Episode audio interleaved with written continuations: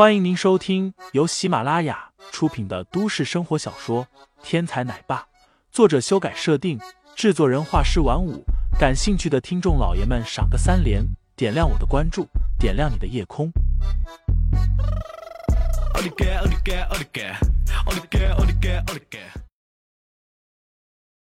第十三章进警局下，林飞一副漫不经心的样子。张耀目光一寒。想不到，你还挺聪明，不过没用。告诉你，你惹了你惹不起的人物，今天先给你个教训，回头好好想想，哪儿做的不对，想明白了，再来找我认错。说完，张耀起身，吩咐胖巡捕道：“把他关进一号牢房。”胖巡捕扫了一眼林飞，一阵迟疑。然后急忙敬礼道：“是。一号牢房，那可是这件巡捕局专门对付刺头的地方。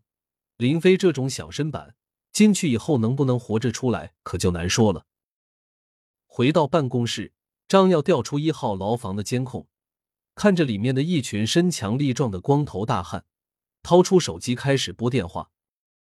很快，电话拨通，对面传来一个威严的男声。张队，事情有进展了。是是是，都搞清楚了。张耀低声谄媚道：“调戏星宇小姐的是个小白脸，叫做林飞，根本不是星宇小姐的男朋友。”沈少放心，我已经将这个人安排进一号牢房了，那里面都是老油子，三进宫四进宫都属平常。我已经跟他们打好招呼了。这个林飞绝对竖着进去，横着出来。放心，不会留下证据的。今天电路故障，那里的监控坏了，什么都留不下。张耀说着，用鼠标在电脑上点击了几下，一号牢房的监控画面顿时变成了一片漆黑。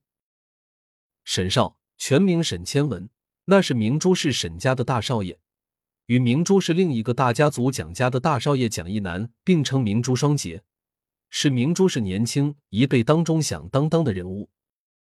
张耀可是沈少的铁杆手下，他能有今天，可离不开沈少的提拔。对于沈少交代的事，张耀自然是全力以赴，甚至不惜冒着得罪人的风险从柳月梅手里抢人。要知道，柳月梅的来历也是颇为不凡的。不过，一想到将沈少安排的事情完美解决，张耀又长出了一口气。所谓富贵险中求，冒这点风险又算得了什么？张耀长出一口气，将腿翘到办公桌上，惬意的点上一支烟，顺手点开了某个樱花国的网站。一号牢房，这个时候，这个不足三十平米的房间内，竟然关进来二十多号人。一个光头大汉双手抱胸，盘腿坐在了房间内唯一的一张床铺上，正在闭目养神。偶尔一抬眼皮，眼中立刻有一股寒光闪过。这人叫刘能，正是张耀安排的收拾林飞的头号人物。刚才交代的事，你们都清楚了？刘能冷声询问。一个臂膀上纹着一条黑龙的家伙上前道。刘哥放心，今天有这么多兄弟在，一定让他菊花残，满地伤。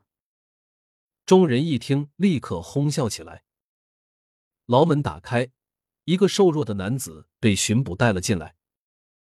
林飞，这就是你的牢房，在里面好好反思吧。汤巡捕喊了一声，实则是提醒牢房里面的罪犯：林飞来了。刘能抬眼扫了一眼林飞。身板瘦弱，一身的地摊货，看起来跟市井小贩没多大区别。目光扫了一眼旁边的纹身男，纹身男立刻会意：“小子，你就是林飞？”纹身男大声的问道：“嗯嗯，我是。这位大哥是要送我见面礼吗？”林飞一副懵懵懂懂的样子：“没错，我正是要送你见面礼。”你把裤子脱下来吧。纹身男哈哈大笑道。太好了！你要送我新裤子吗？正好我这条裤子穿了三年，都快穿破了。你真是个好人，快把裤子拿出来吧！林飞一副乐不可支的样子，一屋子的囚犯顿时大笑：“小子，快脱裤子，让虾龙给你穿新裤子。”虾龙正是纹身男的绰号，因为纹身的时候忽然停电，好好的一条龙，两只眼睛都纹瞎了，所以大家都喊他虾龙。林飞一副不相信的样子道：“你先把裤子拿出来，我看看合不合身。”说着话的时候，众人忽听到“刺啦”一声，定睛一看，虾龙身上的裤子不知道什么时候竟然跑到林飞的手里了。你这裤子不行啊，还不如我的裤子结实呢。林飞满脸嫌弃，将手里的裤子扔在地上。听众老爷们，本集已播讲完毕，欢迎订阅专辑，投喂月票支持我，我们下集再见。